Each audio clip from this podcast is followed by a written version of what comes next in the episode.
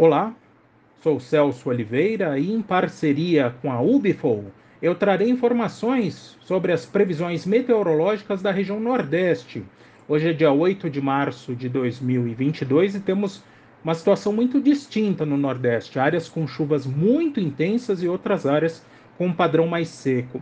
A chuva mais forte alcança nesses próximos sete dias o Maranhão, Piauí e o Ceará acumulados que no Maranhão passam dos 50 milímetros e devem dificultar as atividades de campo, além do escoamento da safra na direção do Porto de São Luís. No Ceará, as chuvas são mais intensas próximas do litoral, acumulados que passam dos 50 milímetros, enquanto na região do Cariri, no sul do estado, o acumulado deve bater na casa dos 15, 20 milímetros nos próximos sete dias.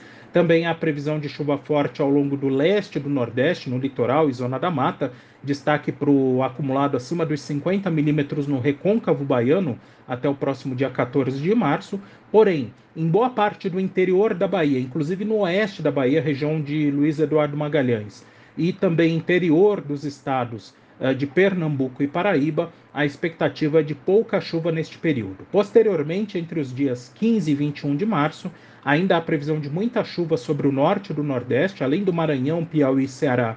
A chuva aumenta sobre o Rio Grande do Norte, Paraíba, Pernambuco e Alagoas, porém, boa parte da Bahia deve permanecer sob tempo seco e temperaturas altas.